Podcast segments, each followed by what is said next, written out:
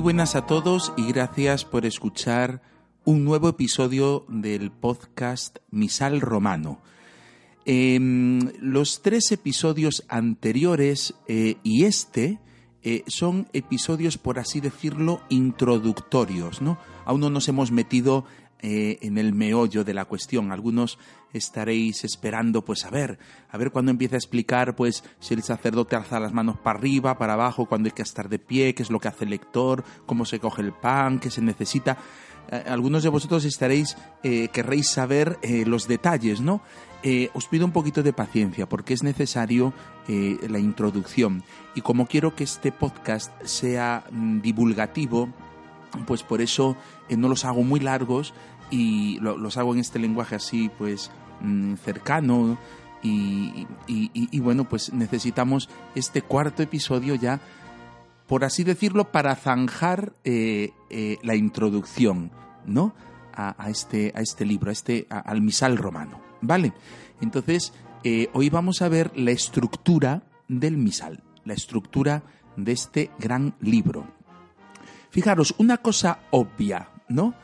Eh, yo cuando voy a, perdón, yo cuando voy a una librería, ¿no? Y cojo un libro, eh, recuerdo, eh, es decir, yo ahora lo hago de manera natural, ¿no? Pero lo hago de manera natural porque un profesor nos dijo que teníamos que hacerlo así, ¿no? Nos decía el profesor de metodología en mi primer año de seminario. Yo cuando estudié en el seminario eran seis años de estudios, perdón, eran seis años de estudios, ¿no? Dos años de filosofía, cuatro de teología. Entonces, en el primer año de filosofía, don Leonardo Lemos, que hoy por hoy es obispo de la diócesis de Orense, nos daba clase de metodología, ¿no? Y nos dijo una cosa que a mí hoy me resulta obvia, pero claro, me resulta obvio porque en su día me lo dijo, ¿no? ¿Qué era esto? Él decía, ay, perdón, cuando vayáis a, a coger un libro, lo primero que hay que hacer es eh, leer el índice, ir al índice para saber de qué va el libro, qué es lo que contiene. ¿No? Y es que eso es obvio, ¿no? Bueno, pues en este cuarto episodio, por así decirlo, introductorio, en este podcast sobre el misal romano, nos vamos a ir al índice, porque es necesario saber qué es lo que contiene el misal. ¿Vale? Entonces nos vamos aquí al índice, estamos aquí en tiempo real, y nos vamos a ir al índice general, claro. En el índice general. Bien, eh, el otro día, eh, perdón, el otro día, en, los episodios anteriores hemos hablado de la presentación por parte del obispo de, León, hemos hablado de los decretos, de la congregación del culto divino y también de la conferencia episcopal.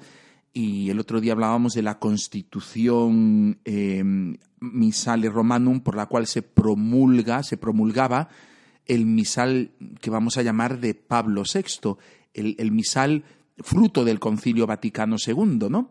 Bien, eso son como introducciones, ¿no? Eh, podemos eh, decir que el misal romano está dividido de la siguiente manera. En primer lugar, tenemos la ordenación general del misal romano. Es, la, es, como el proemio ¿no? de, de todo el libro. En esta ordenación general aparecen las normas para la celebración de la Eucaristía, en lo que se refiere a los ritos, a las funciones propias de cada uno de los que participan en la Eucaristía, de los objetos que se utilizan, de los lugares sagrados donde se desarrolla la celebración eucarística, ¿no? Esto es lo que aparece en la ordenación general, ¿no?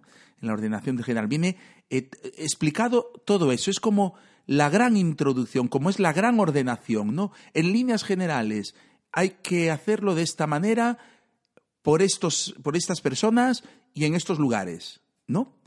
Luego esto se va a especificar más o se va a detallar mucho más en una segunda parte que no aparece eh, físicamente como segunda parte, sino diríamos como tercera, que es el ordinario de la misa.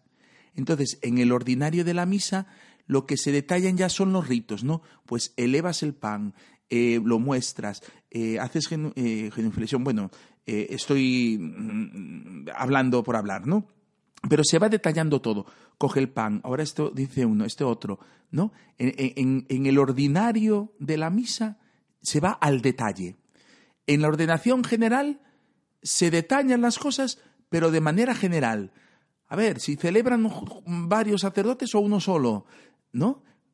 En cambio, en, el ordinario de la misa se va al detalle, se va al detalle. Nosotros, cuando empecemos a, hablar sobre las partes de la misa y los ritos, vamos a estar usando estas dos partes. Voy a hacer referencia a la ordenación general y me voy a ir al ordinario de la misa, ¿no? Eh, pues en la entrada, en los ritos iniciales. Vamos a verlo por los dos sitios. Bien, pues ya tenemos dos partes. La ordenación general del misal romano, ¿no?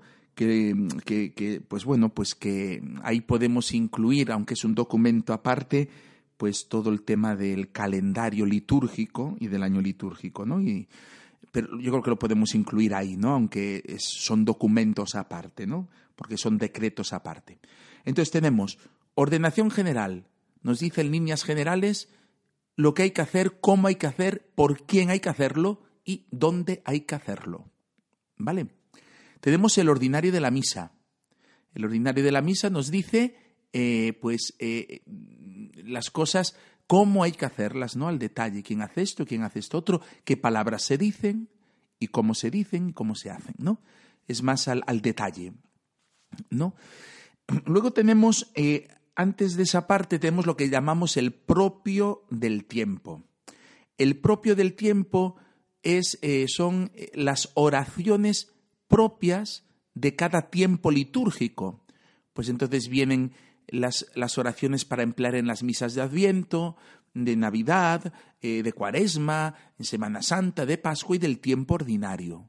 ¿No? Son, es lo propio de cada tiempo y de cada día de cada tiempo litúrgico. Pues te vas cuarto domingo de cuaresma y ahí tienes las, oraciones. Eh, tercer lunes de Pascua, ahí tienes las oraciones. Viernes Santo tienes la celebración, ¿no? Es lo propio, como indica el nombre, lo propio que se hace cada día según el tiempo litúrgico, ¿no? Pues tenemos eso, ordenación general del misal romano, vendría el propio del tiempo, luego vendría el ordinario de la misa, y después del ordinario de la misa vendría el propio de los santos, ¿no? Así como antes es el propio del tiempo de cada día del año litúrgico, según los tiempos litúrgicos, ahora viene el propio de los santos, oraciones propias de cada santo que la Iglesia pues celebra de manera pública eh, pues una misa, ¿no? La misa en honor de cada santo, ¿no? Entonces, está distribuido por meses. Entonces tenemos los santos del mes de enero, los del febrero, los de marzo. Algunos santos tienen las tres oraciones de la misa, eso yo lo explicaré, ¿no? La oración colecta, la de ofrendas y la de poscomunión. Otros solo tienen una, ¿no? ¿Qué ocurre cuando un santo mm, solo tiene una oración y faltan las otras dos? Pues entonces viene, eh, eh, viene lo que se llama el común, las misas comunes, que son el común de los santos, o común de las fiestas de la Virgen María, ¿no? Las misas comunes. Por ejemplo, si no sé, voy a, voy a, ver, voy a buscar por aquí un santo que solo tenga eh, una, una oración, por ejemplo, ¿no? Mira, por ejemplo, estoy mirando yo por aquí, bueno, aquí parece que todos tienen. Mira, por ejemplo, el 30 de julio. Pues el 30 de julio, imaginaros que queremos celebrar a San Pedro Crisólogo, obispo y doctor de la Iglesia. Pues solo tiene la oración colecta. Entonces, ¿dónde buscamos la oración sobre las ofrendas o, la oración después de la comunión? Repito, lo explicaré en su momento, ¿no? Pero ¿dónde los buscamos? Pues tenemos que irnos al común, a las misas comunes. En concreto, tenemos que ir al común de pastores, ¿no? Y entonces ahí ya tenemos oraciones, que es una misma oración que se puede celebrar pues con varios santos, ¿no? Cambiando el nombre del santo. Entonces tenemos ordenación general del misal romano, propio del tiempo, ordinario de la misa, propio de los santos, y luego misas comunes. Ah, pero también tenemos las misas rituales, pues misas para una boda, para un bautizo, para la confirmación. También tenemos misas y oraciones por diversas necesidades, pues por la iglesia, por los sacerdotes, pues eh, al comienzo del año civil, para pedir la lluvia, por los que nos afligen, por los difuntos, ¿no? Luego tenemos la parte de la misa por los difuntos, por los difuntos, ¿no? Perdón, antes de la misa de los difuntos tenemos las misas votivas, pues una misa que uno quiere hacer por un santo o por el Señor, por algún, alguna devoción del Señor, el Sagrado Corazón de Jesús, su preciosísima sangre, ¿no? algún santo concreto de estos importantes, San Pedro, San Pablo. Luego vienen las misas de difuntos y luego vienen varios apéndices. ¿no? Esta sería la estructura así leyendo, leyendo el índice. ¿no? Hombre, si tuvierais la oportunidad, los que no sois sacerdotes, de acercaros a la parroquia y decirle al sacerdote, oye, déjame ojear el índice del misal romano, vais a ver que es un libro muy completo y muy rico y muy precioso, muy precioso. No sé si recordáis que eh, este misal de Pablo VI es reforma del misal anterior, que se había hecho cuatro siglos antes, el de San Pío V. Bien, pues en este misal de, de Pablo VI, eh, pues se, reforman varias cosas. Por ejemplo, el tema de la plegaria eucarística. El mismo Pablo VI lo dice, ¿no?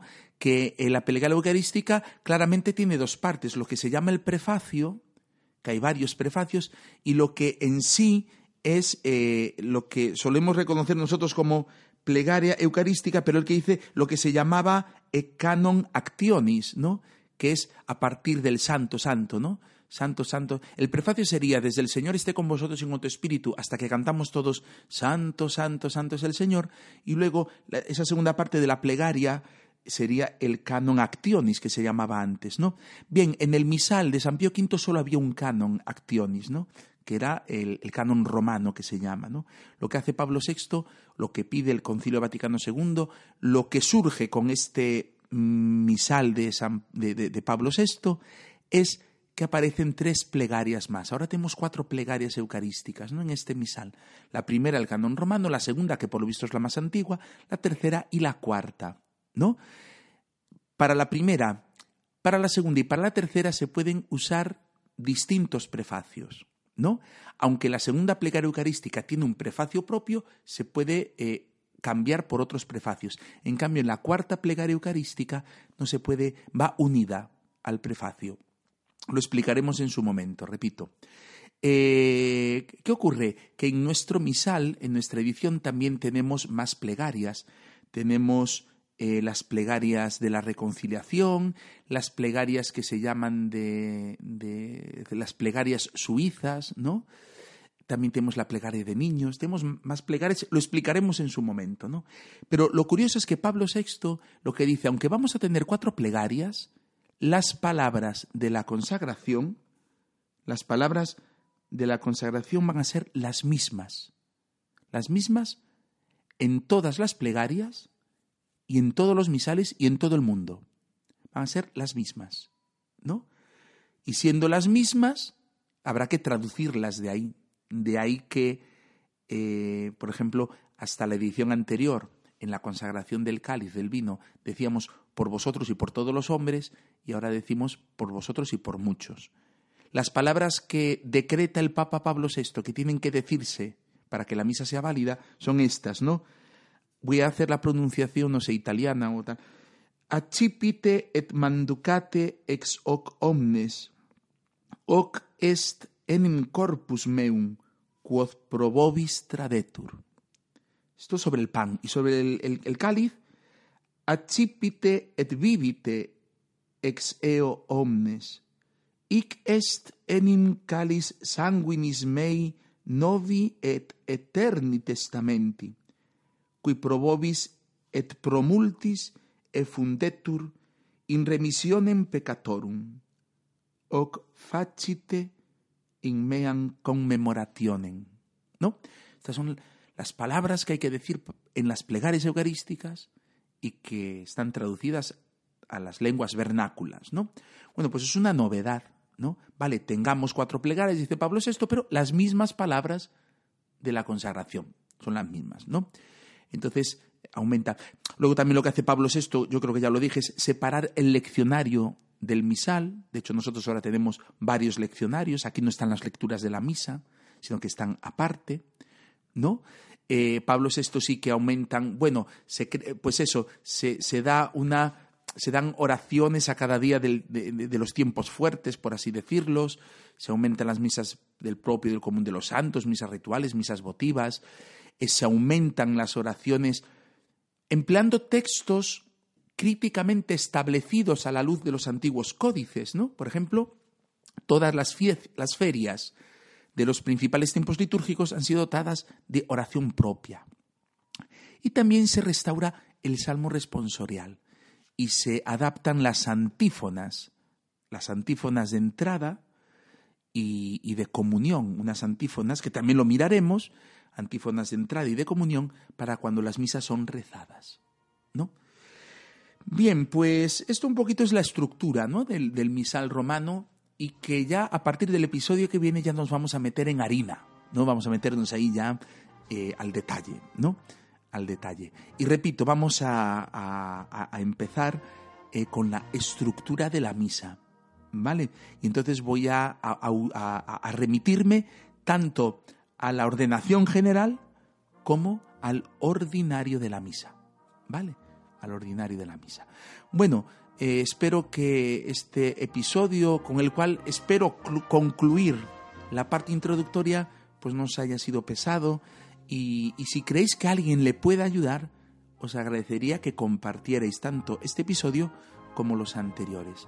Ojalá sea capaz de transmitiros eh, la pasión con que, pues personalmente yo como sacerdote y párroco, estoy viviendo eh, el, el, el, el estrenar la tercera edición en lengua castellana del misal romano eh, promulgado como fruto del Concilio Vaticano II.